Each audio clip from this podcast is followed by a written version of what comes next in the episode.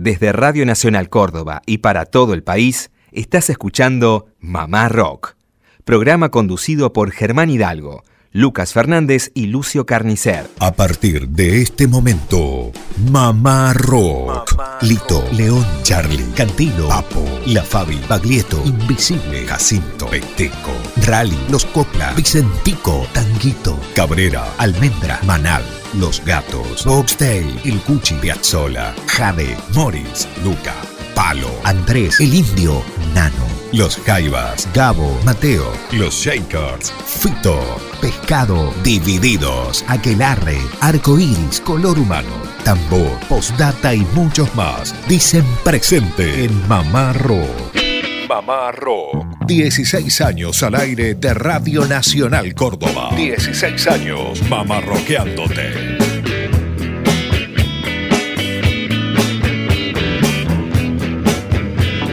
Hola, ¿qué tal? ¿Cómo andan? Muy buenas tardes. Esto es Mamá Rock para todo el país, desde Córdoba Capital para 49 emisoras. Realmente un placer estar en este horario para todo el país y más todavía teniendo en cuenta que estamos en pleno febrero, en plena época de vacaciones y quizás muchos se topan con este espacio y nos conocen.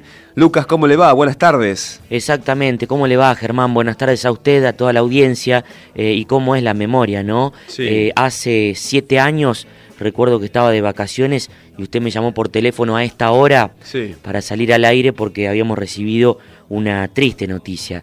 Eh, esa noticia que no queríamos recibir, eh, que fue eh, el fallecimiento del querido Luis Alberto Spinetta. Claro. Bueno, lo vamos a recordar en el comienzo de Mamá Rock con una de sus tantas canciones y tenemos un programa lindo preparado para la audiencia, como por ejemplo una charla que mantuvimos hace un tiempito con el uruguayo Fernando Cabrera Bien. aquí en un hotel de la ciudad de Córdoba, Sí. Una charla distendida, interesante, eh, distinta también con este gran creador del Uruguay. Una charla preparada, porque recuerdo que Lucas, eh, le comento a los oyentes, fue con una bolsita para que él hablara también acerca de esos regalos. Había una llave un de mecánico. Claro, la llave Sí. número 13, que es una de las Sí. más eh, estándares, si se quiere, dentro de la mecánica. Un disco y una caja de fósforos. Eh, sí, un disco de los Beatles, que Sí. era mm, el disco Revolver, eh, una cajita de fósforos para que él la tuviera en el concierto que venía a presentar a Córdoba, para hacer su versión de Viveza, y también una sonda, eh, una sonda de mi padre, al igual que la llave, que bueno, la sonda para eh, regular las válvulas de los motores. Eh, con esos objetos, recuerdo que fui al hotel para encontrarme con Fernando Cabrera, eh, y bueno, que esos objetos, con el motivo para que esos objetos disparen una Claro. charla. Me quedé pensando, una sonda, no sabía eso, que se sopla. No, es un. es, como una especie de. mm, eh, son varias chapitas apiladas Sí. de distinto grosor cada una. Ah, Eh, y uno para, bueno, el mecánico cuando va a regular válvulas, eh, introduce eh, en la luz que queda entre la bujía y otro fierrito, introduce una de esas chapitas. bien. Depende de la medida y con eso se regulan las válvulas de los motores. ¿Qué tal? Bueno, somos amplios acá en este espacio. Hoy también hablamos de mecánica. El próximo sábado, si quiere, Lucas, eh, hablo algo acerca de panadería. por Bueno, ejemplo, dale, con ¿sí? gusto. Algún dato le tiro. La audiencia dirá qué tendrá que ver Fernando Cabrera con la mecánica. Sí. Bueno, le explicamos. Su padre, el padre de Fernando, gran mecánico hasta el día de hoy. Por lo tanto, la vida de Cabrera estuvo siempre rodeada de motores, de autos, de camiones, de ese olor eh, a aceite viejo, Claro. a disco de embriague, ese olor que bueno, a mí también me trae muchos recuerdos de mi padre.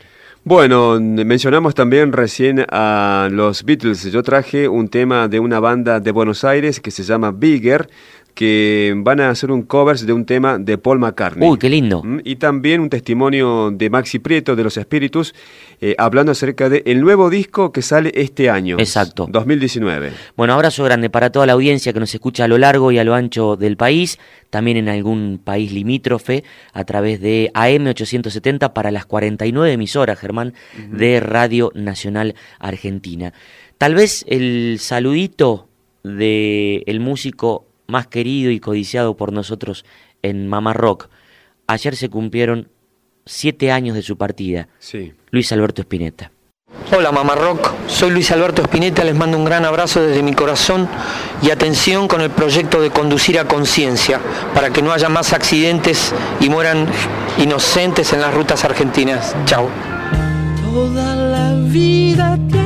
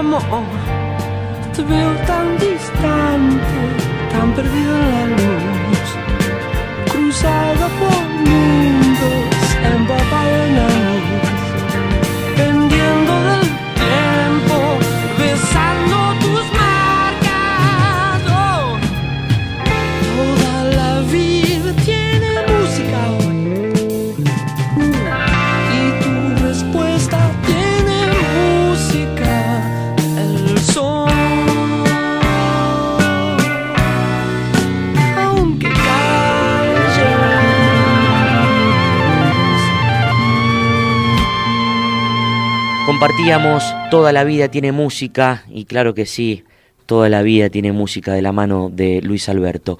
Hay algunos mensajes que llegan aquí, Germán.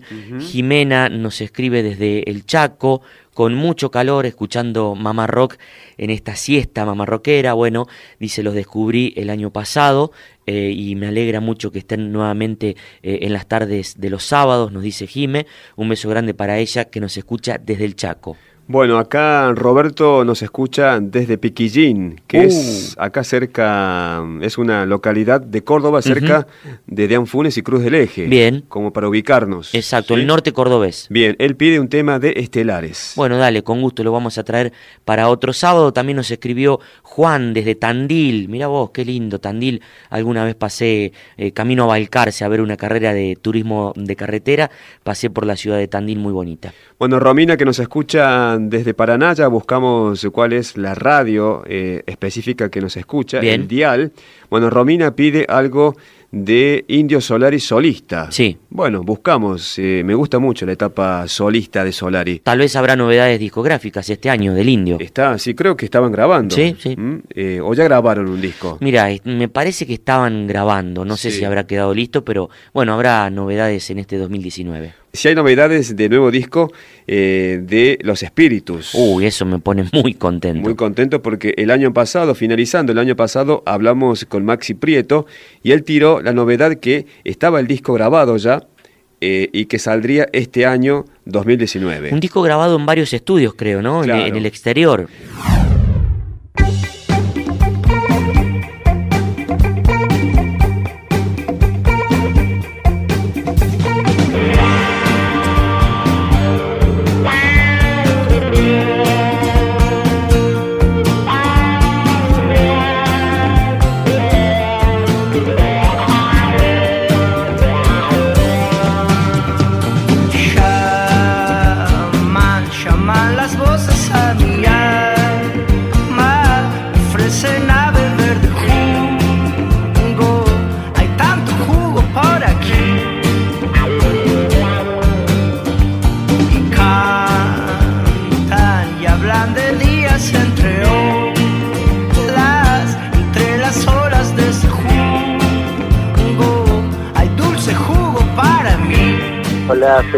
Prieto, mando un saludo grande para toda la gente de Mamá Rock.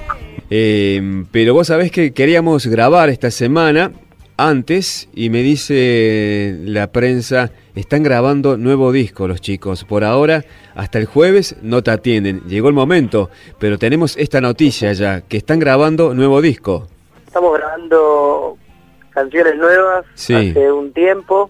Eh, es un disco que, lo, que tiene un proceso muy distinto a todos los demás por el hecho de que lo estamos grabando durante las giras. Eh, en este caso justo fue en Guión acá en Buenos Aires. Sí. Pero también grabamos, cuando estuvimos en Madrid, grabamos unas canciones ahí. Después cuando estuvimos en Berlín, grabamos otras.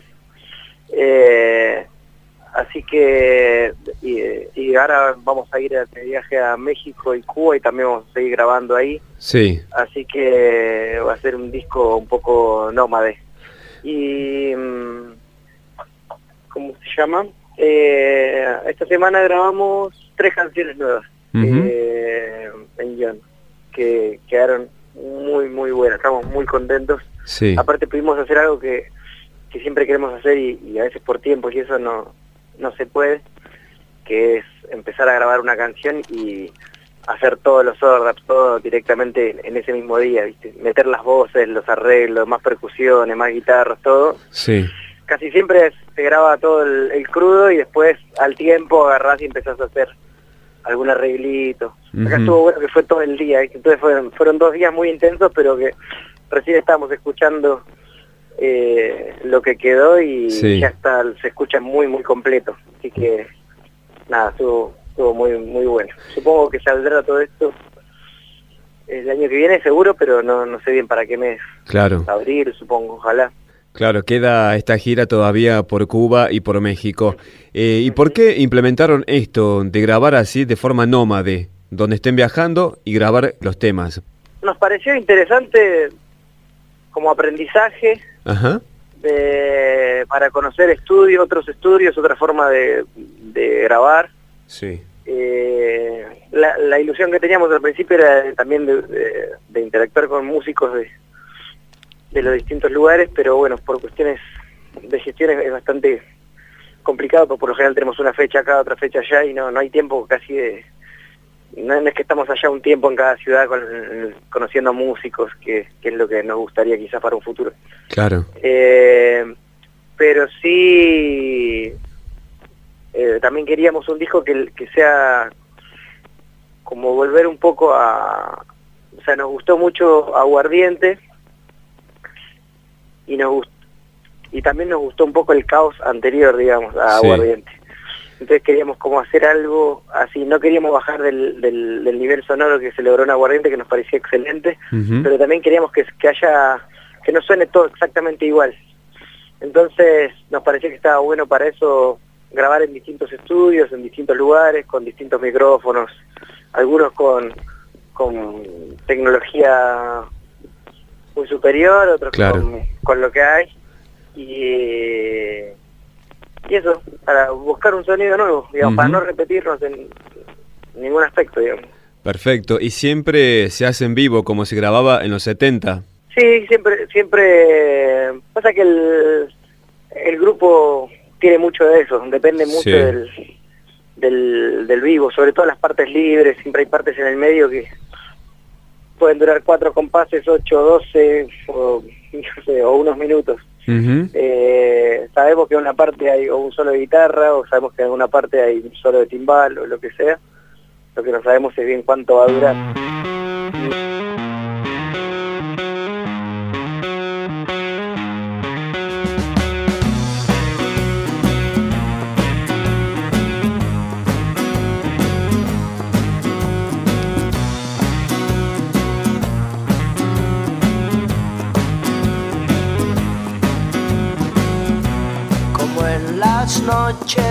Verano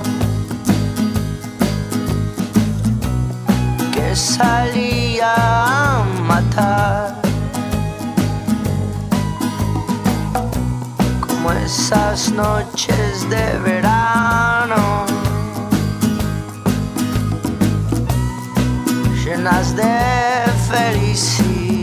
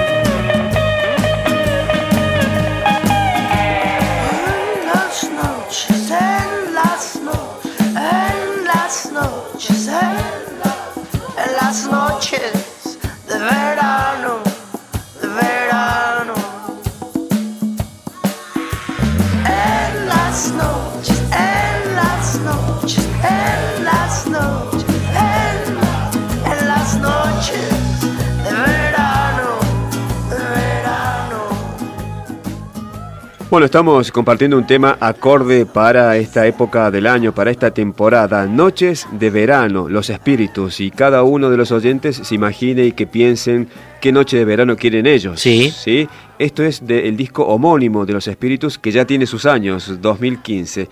Y antes Maxi Prieto eh, dando este anticipo de que ya está el disco grabado y que saldría en breve en este año 2019, Lucas, que ya está en carrera. Sandra desde Capital nos está escuchando, pide música de Luca Prodan solista. Bueno, vamos a echar mano a esos dos discos que hay, discos póstumos de Luca Prodan. Un beso grande para Sandra ahí que nos escucha desde el barrio de Caballito. Quizá estoy asombrado. Este tema le pertenece a Paul McCartney, Lucas. ¿Lo conoce? Sí, es una gran canción, una de esas eh, baladas. ¿Vio cuando hay un compilado de música del el Beatle McCartney? Bueno, esta no falta. Bueno, hay una muy buena banda de Buenos Aires que se llama Bigger con doble G, que supo visitarnos dos veces acá a la radio, a este estudio. Pero en otra charla telefónica con el cantante que es Luciano Vilallé, el negro Vilallé, bueno, le preguntamos acerca de esta grabación, por qué esta influencia y por qué la elección de esta canción. Te comento también que tenemos un bloque que sale los jueves que se llama Déjalo ser, en clara alusión, por supuesto, a los cuatro de Liverpool. Y vos me comentabas esto y ya escuché también la versión que grabaron de Paul McCartney. ¿Fuiste a ver a Paul McCartney cuando vino a la Argentina? Ambas veces. Las últimas dos fui, digamos, de, de las últimas dos, ¿no? Sí. Eh, la primera fui a River y la segunda la vi en Córdoba, de hecho. Lo vi en Córdoba porque tengo mi hermano bien en Carlos Paz, mi viejo en, en Altagracia, entonces, Sí. bueno, eh, justo eh, dijimos, lo voy a ver con mi hermano, con mi vieja, fuimos todos juntos ahí y lo fuimos a ver al chato. O sea que sos fan, fanático de McCartney. Sí, más aún de los Beatles, digamos. Ujú. He seguido también un poco su carrera solista, pero más que nada los Beatles me encantan, me encantan. Baby, I'm amazed at the way you love me all the time. And maybe I'm afraid of the way I love you. Maybe I'm amazed the way you pulled me out of time. You hung me on a line. Maybe I'm amazed at the way I really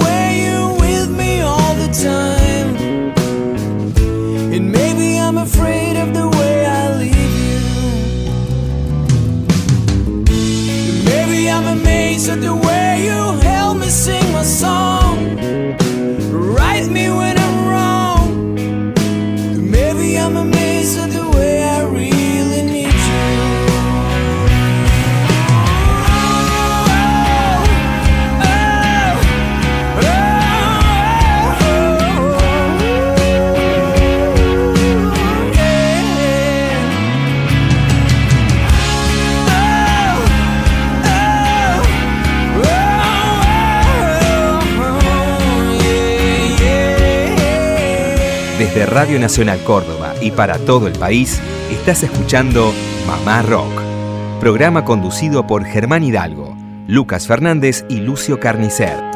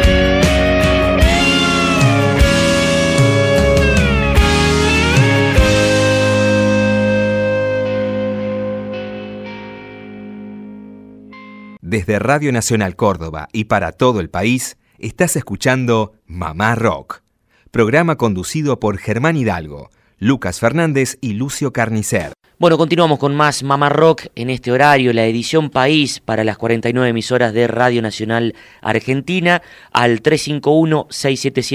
351-677-8791 nos puede dejar su voz grabada, mensajes, fotos. Siempre nos gusta también saber desde dónde escuchan, qué están haciendo mientras Mamá Rock está al aire de Radio Nacional. Un beso grande para Analía, prendidita como todos los sábados escuchando el programa. Sí. Y Monchi, Monchi desde el campo laburando, también dice que hace un parate porque la siesta eh, es necesaria y el calor eh, no le permite continuar con las tareas, así Sí. que aprovecha para escuchar Mamá Rock desde el campo pampeano.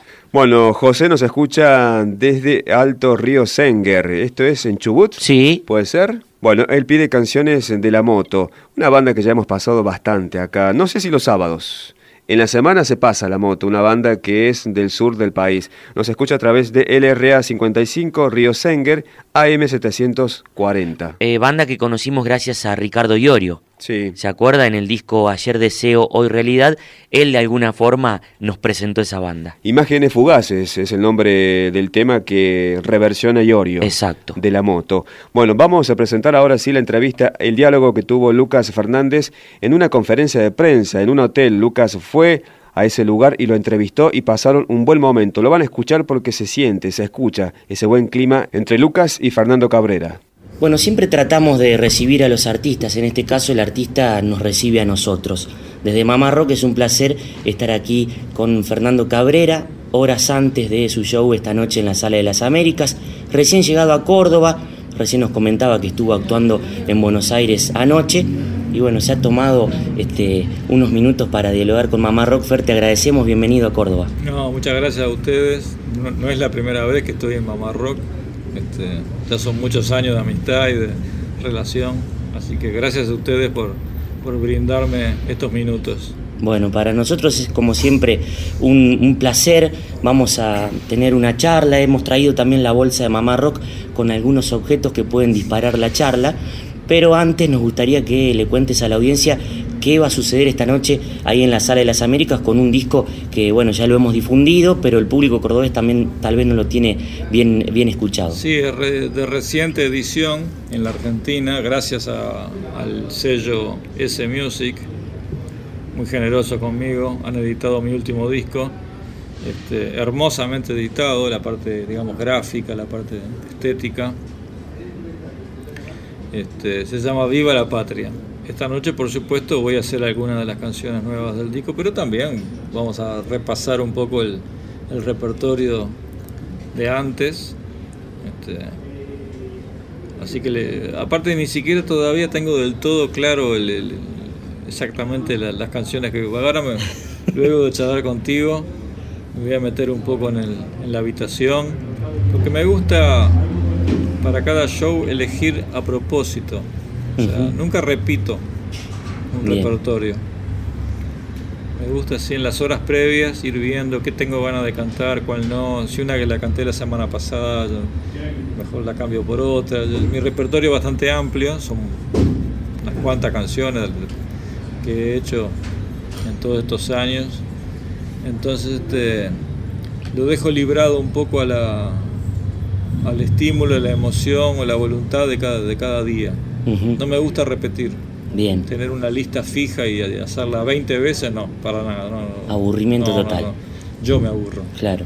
Y bueno, contanos, eh, anoche estuviste actuando en el Teatro Coliseo. Sí, este teatro tan lindo de la ciudad de Buenos Aires, tan este, emblemático, donde se han presentado tantos artistas, este, acompañado mejor, juntos con Kevin Johansen y su banda. Hicimos un, espectáculo que forma parte de un festival muy lindo llamado Mestiza, donde están este, entre otros Tomatito, Bien. este, mega artista del flamenco, ¿verdad? Egberto Gismonti, de Otro Brasil, Hugo Fatoruso, Kevin y su banda, en fin. Una cosa que re- realmente me sentí honrado de, de participar de este festival, ver mi nombre en, en los afiches al lado de, todo- de todas estas figuras, francamente me, me dio una muy, muy linda satisfacción. Bien, lo nombrás a Hugo Fatoruso la semana que viene aquí en Córdoba, precisamente el día sábado, Guillermo Di Pietro, un Sí. pianista muy reconocido aquí en Córdoba y en el país. Amigo mío. Claro, va a presentar un disco, su nuevo disco As- As- Astrato, creo que se titula, donde participás, también está Sí, Hugo de invitado. ¿Cómo fue esa comunión ahí? Mira, no me acuerdo quién nos conectó. Hay un músico uruguayo que toca en, en mi último disco y forma parte de- quinteto que, que he tenido en los últimos años, Juan Pablo Chapital. Creo que fue él que me habló por primera vez de Guillermo. Este, y no sé cómo vino la, la conexión, que un buen día este muchacho me llama porque quería que yo cantara en, su último Claro. disco. Y fíjate vos, la, él se tomó la molestia de ir a Montevideo, este, contratar un estudio allá. En Sondor se en grabó. Sondor, exactamente. Para que yo pusiera mi voz en, en un tema de él. Este, y bueno, sé que luego, todavía no escuché el disco termi- terminado, porque es muy reciente, me parece, la, la edición, ¿no? Nosotros lo escuchamos y quedó muy lindo, es el tema de Pototo, El tema de Pototo de, de Spinetta. exactamente. que es este, para quien no lo sepa, la primera vez que en una radio o en algún sitio se escuchó, por lo menos en Uruguay, algo llamado almendra, fue con ese tema, en el año 1968, 68. 69, 68. Era un simple primero. Era un simple, pero allá en Uruguay apareció en un long play, como se decía antes, los, Ujú. vinil- los vinilos grandes, ¿no? Que era una ensalada. O sea, la RCA, la compañía RCA, editó un vinilo grande de muchos artistas, ¿no? Bien, De todo tipo. Y entre otros aparecía este tema por Almendra, el tema de Pototo. Ese fue mi primer contacto con Almendra y con Spinetta. Yo tendría 69, 12 años. Un pibe. primaria. Y me mató Claro. la canción esa. Me encantó. Incluso después, o al mismo tiempo, o en esos meses, hubo una versión también de Leonardo Fabio. Claro, que fue la famosa, digamos. canción. La que, el- la que, se, la que se hizo conocer. Exactamente, yo creo que le hizo bien a Almendra. o sea, Muy bien. o sea, lo ayudó a empujar el fenómeno de Almendra. Y bueno, Guillermo Di Pietro ahora me invitó a cantar esa canción, que yo encantado, porque claro, me trae tantos recuerdos, tanta... Viste que en esa edad de la vida de un ser humano, los 12, 13, 14, 15 años, cuanto más se te marcan las cosas, ¿no? Tal cual. Sí, sí, todo, tus gustos, tu- tus gustos de vestimenta, tus costumbres, tu, en fin, sí. Tu ser. tu ser. Es la época que estamos más abiertos a, a impregnarnos de todas las cosas. ¿no? Y así fue como, en ese preciso momento fue que se metió en mi vida almendra. Bueno, hablando de gustos eh, y también de vinilos, este seguramente tiene algo importante en tu vida. Revolver de los Beatles, le, aclaramos a la audiencia de Mamá Rock. Y me estás, este, me estás mostrando la, la tapa del vinilo original, ¿no? Es mi disco favorito de los Beatles. ¿Este? Sí. Los Beatles tienen un periodo que es el anterior a este, Rubber Soul, Revolver y luego Sgt. Pepper. Ese periodo dura aproximadamente 18 meses, un año y medio. Poquísimo tiempo. Bueno, en ese año y medio, en esos 18 meses, aparecen estos tres discos que acabamos de decir, de larga duración, o sea, 14 canciones cada uno, y además varios simples, que como era costumbre de los Beatles, que ellos de algún modo inauguraron, los simples eran todas canciones distintas. que No que incluidas en el No LP. incluidas en los LP. No daban puntadas sin hilo. Exacto. Entonces fue para mí un periodo, esos 18 meses que van a ponerle de noviembre del 65 hasta junio del 67, cuando sale Sgt. Peppers, es un periodo tan fermental, tan increíble de los Beatles, ¿no? Y en medio de eso, este disco, Revolver, que a mí este es el que siempre más me gustó de ellos. Porque ejemplifica mejor que ningún otro la variedad y lo heterogéneo de una cosa que yo, como esto también sucedió en mi adolescencia, Claro. o, o al fin de mi infancia, te marca. ¿Y qué es lo que me marcó a mí de estos discos de los Beatles? Que un mismo disco de un solo artista pudiese tener una gran variedad de estilos y de, y de estéticas y de propuestas. Que pareciera que cada tema fuese de un grupo distinto. Sí. ¿Verdad? Como pasa acá. Claro. Arranca con uno de Harrison. Arranca con Taxman y después viene Eleanor Rigby, donde aparecen cuerdas y chelos, y después aparece un tema súper psicodélico, y después aparece un tema de Harrison con eh, un ambiente hindú, hindú. indio, Y termina con la locura de Lennon. rock and roll y, y Tomorrow Never Knows. Ese tremendo tema, súper experimental, que ya no era ni una canción, ya no se sabe lo que No. es. Es una especie de obra extraña de la música Como un mantra. que ellos meten, en- siendo ellos, fíjate vos, en ese momento lo más alto del pop mundial, se permitían hacer estas experimentaciones tan vanguardistas, ¿no? Claro. Fíjate qué, qué escuela, qué lección para lo que éramos chiquitos, adolescentes, y veíamos que aquellos que tenían en sus manos todo, la fama, la gloria, el dinero, etcétera, en lugar de quedarse con esa fórmula que tanta fama y plata les había dado, no, seguían experimentando y tirándose al agua y haciendo cosas riesgosísimas. Qué lección, ¿no?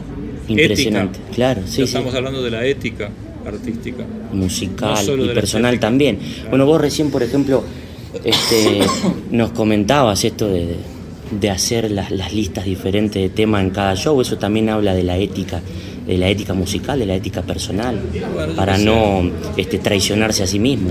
Lo que pasa es que yo tengo una, una falsa impresión, ¿no? Que es que en cada eh, show mío, en cada espectáculo, en cada recital, la gente que me está viendo es la misma. Lo cual es mentira. Es tu nunca falsa se, impresión, Nunca se repite la gente. La gente siempre es otra. Claro.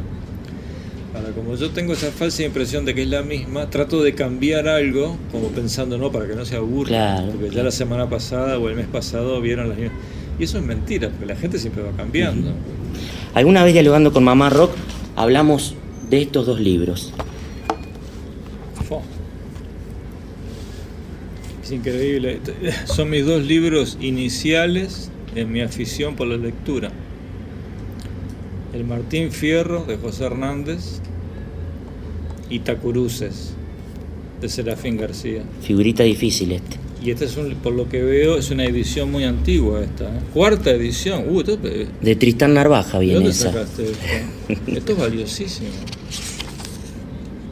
Del año 86, cuarta edición. Fíjate que este libro tiene como treinta y pico de ediciones. Qué bárbaro. Tenés una, mira, Orejano, Claro. uno de los poemas que más famoso se hizo, entre otras cosas porque lo musicalizaron los olimareños. Decía, Yo sé que en el pago me tienen idea, pero para que estoy sin los lentes y me tengo que...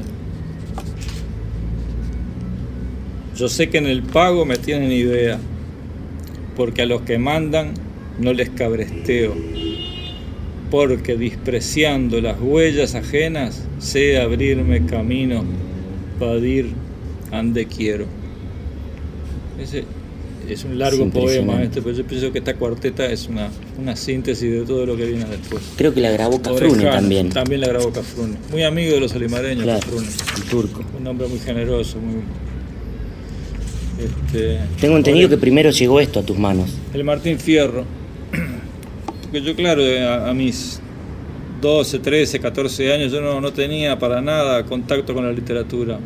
En mi familia no había libros, no había biblioteca, ni en mi casa, ni en las casas de mis tíos, ni de- tampoco de mis compañeros del liceo. No, No existía el, el contacto con, con el arte, así sea la literatura, o el teatro, o el cine, o la plástica, para nada. Y un buen día, este, no me acuerdo en qué año, segundo del liceo, suponete, no me acuerdo, 12, 13 años, un compañero, un querido amigo, mi más querido amigo del liceo, ¿Su nombre? Alfredo Bianco. Bianco. Un día me dice, che, vos sabés que encontré allá en casa, en el fondo, ellos tenían una, una especie de estufa de leña grande, ¿no? Con una- un ribete arriba, una, una pequeña estantería. Vos sabés que allá en casa, este, arriba de, de la estufa hay un, había, había un, que yo toda mi vida lo había visto, nunca lo había agarrado, había un libro, un libro. Uno solo. Había un libro, ¿no? y este amigo un día le dio por ojearlo, yo qué sé. Y me dice, vos sabés que lo estuve leyendo, me parece que a vos te va, te va a interesar. Y me lo, me lo trajo prestado. Y yo pensé, un libro, yo hasta ese momento de mi vida yo había sido como todos los varones de esa época, una suerte de, de vándalo, este, anti todo. Y con cierta desconfianza, bueno, me lo agarré el libro, me lo llevé para mi casa, empecé a leerlo y era el Martín Fierro. Y realmente me interesó, me gustó. Era la primera vez que en mi vida que yo leía poesía, un verso, algo rimado, algo que tiene métrica. Hasta ese entonces nunca había leído. Que salvo tiene música también. Que tiene una musicalidad. Entonces me quedó el gustito por eso. Entonces eh, me propuse seguir leyendo algo parecido y por primera vez en mi vida tuve el impulso, hasta ese entonces nunca me había sucedido, de ir a una librería. No a comprar eh, los libros para el colegio. Sí, a- a ir por gusto personal. entonces busqué o pregunté, andás a ver cómo, no me acuerdo ahora el detalle de cómo llegué a este autor uruguayo, Serafín J. García. ¿Por qué? Porque también tenía un aire, ya no como el Martín Fierro, porque es posterior, Serafín García, ya es del siglo XX, bueno. Pero tenía un aire, una, una familiaridad con el mundo de la poesía criolla. Un aire campero. Un aire campero, bueno, lo compré. Fue la primera compra que yo hice en el año 73. Mirá vos. Yo tenía 15 años. Lo conservo, esa edición. No tan vieja como esta. Ah, no es tan vieja como Un esta. poquitito de algún año posterior. 1937. Esta es de dice. 1937. Fíjate que hacía poco que se había editado el, el- el libro este, creo que es del año 36. En un año ya tenía cuatro ediciones. Cuatro ediciones. ¿Te das cuenta? Bueno. Mita Curuces, te felicito porque ojalá, mira, ojalá yo pudiera tener este libro. Mita Curuces es de los años, ponerle 70, 71. Edición 37 ya, ¿entendés? Es el libro más reeditado de la historia de la literatura uruguaya. Bueno, yo lo compré por curiosidad en base a lo que alguna vez nos contaste en Mamá Rock. No me digas. Claro, para. a- además de que conocíamos el, el orejano, pero. Tuviste suerte encontraste este libro del año 37. Tiene mucho valor, conservarlo con mucho cariño. Entonces, bueno, empecé a leer Serafín García y en los siguientes años de mi adolescencia seguí leyendo otros poetas nativistas Bien. uruguayos y argentinos. Hasta que Ponele dos años después, otros compañeros de otro instituto que yo ya se- seguía haciendo, en Uruguay se llama bachillerato, Sí. que es, como quinto y sexto liceo, antes de entrar a la facultad, ¿no? Es después del liceo, antes Después de del la facultad. liceo, exacto. Otros nuevos compañeros que conocí me acercaron, me hicieron ver por primera vez un libro de poesías de Mario Benedetti, Mm. que era un mundo completamente diferente a esto. Era súper urbano, con otras temáticas, con otros puntos de vista, incluso ideológicos. en El de cielo del 69. Estaba ese poema allí. En realidad era una, era una antología, era un libro de- de- que, que abarcaba todos los libros de poesía de Benedetti de los años 50 y 60. Bien. Una suerte de, de un, un compilado. recopilación, un compilado. Bien. Se llamaba Inventario 67, porque se había editado en el año 67. Y allí, bueno, también descubrí otro nuevo mundo poético, ya no tan rural, sino también incorporando otras temáticas más urbanas, otros puntos de vista. Este, Bueno, algo que evidentemente eh, también se vio reflejado en tus canciones a lo largo de tu discografía, lo urbano y, Sí. lo, y lo rural también. exactamente. Sí, sí. Eh, Fer, estuviste hace un par de días tocando, mm, cantando, mejor dicho, de invitado del Nano Serrat, que anduvo de gira por Argentina, Sí. también estuvo aquí en Córdoba con grandes invitados. ¿Cómo fue esa experiencia con el Nano? Bueno, un, un sueño, ¿no? Un sueño. Ni siquiera soñado. Una sorpresa total. Porque es uno de los más grandes este, autores de canciones de la historia. Y no sé por qué razón, un día recibo un mail de él, unos 15 días antes de que estuviera en Montevideo, para invitarme a cantar una canción con él. Bueno, yo al principio pensé que era un bromista, que se, se trataba de andar a saber, ¿viste?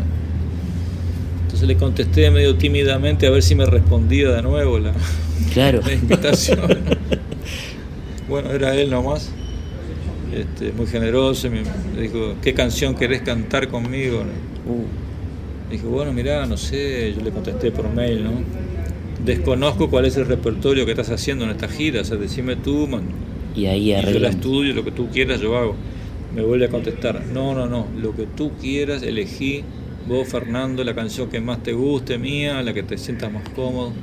Bueno, me puso en un aprieto, porque también La que más me gusta, una larga, lista así. claro, exactamente. Terminé eligiendo El Titiritero, la canción que yo considero podría haberse, haber sido escrita hace 400 años atrás o dentro de 400 años y es lo mismo. La canción que no, no tiene época, no- es perfecta, que le canta a esos artistas ambulantes, ¿no?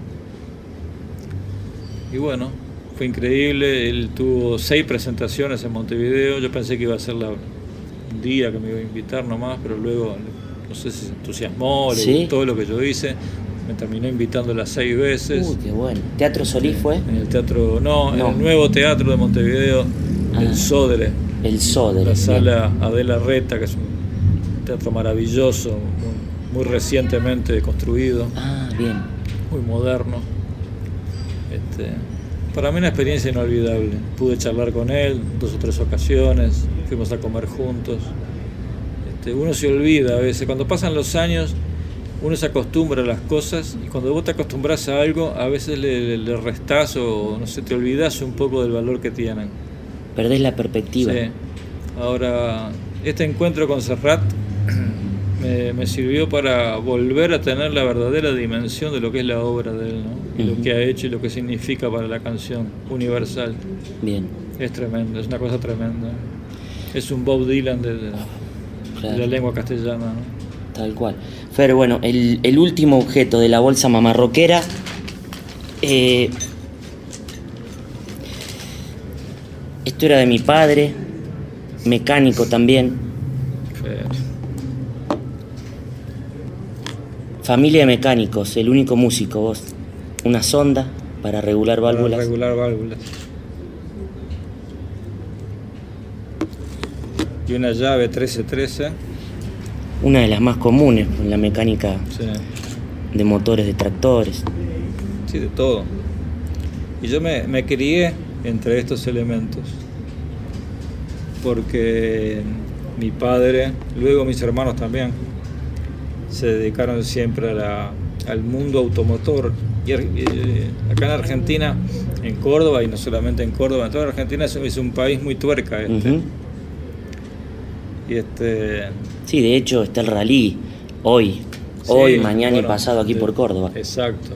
Hoy veníamos en un taxímetro que nos traía del aeropuerto y tenía la radio encendida. Escuchando. escuchando todo el tiempo. Dije, qué, ¡Qué tuerca! qué curioso, ¿no? El hombre venía escuchando el, el relato de la carrera. Claro. Este, sí, para mí son objetos muy queridos estos. En mi infancia y adolescencia yo también estuve muy cerca de la mecánica y de los autos. Yo fui taximetrista, fui camionero.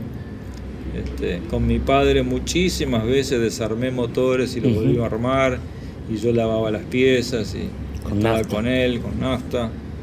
En su periodo de, de camionero lo acompañé por toda la República, por todos los rincones del país hace mucho ya, ¿no? Mi, mi infancia, mi adolescencia.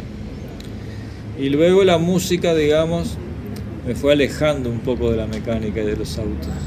Pero ese cariño primigenio, esa cosa que es este, consustancial con mi familia, no, no va a desaparecer más, ¿no? Tal cual. Bueno, Fer, la verdad que ha sido un placer este, dialogar contigo, te agradecemos el tiempo, espero descanses bien, esta noche nos vemos Bueno. y mm, ya que, no, ya que no armaste la lista, por si esta noche te piden viveza, Ah, mirá. Mirá, una nueva... no una- está afinada la caja de fósforo. Una nueva caja de fósforo. Esta marca no la conocía. ¿Cómo se afina La eso? voy a agregar a mi colección. Mirá, hay que sacarle, porque viste que la caja al estar llena, Está llena, de recién comprada. fósforos, si vos la sacudís, mucho no suena porque se apretan entre ellos. Hay que sacarle más o menos la mitad. La ¿ves? mitad, bien. A ver ahora.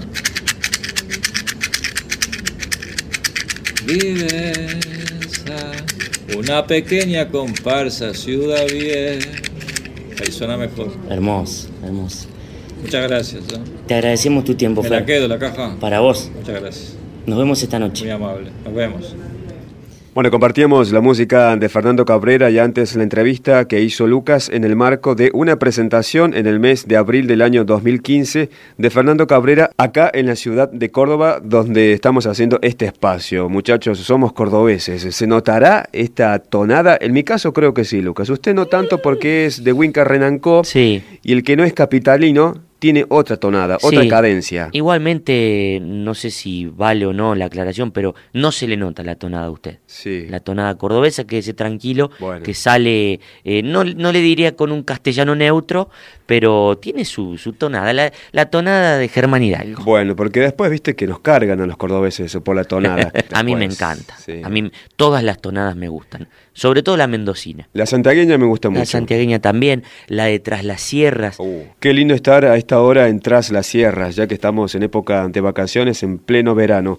Bueno, Lucas, estamos cerrando Mamá Rock. Bueno, usted nombró Tras las Sierras, un abrazo grande para el negro Fran que nos escucha desde las calles, localidad cerquita a Nono y a Mina Clavero. eh, un abrazo grande para él.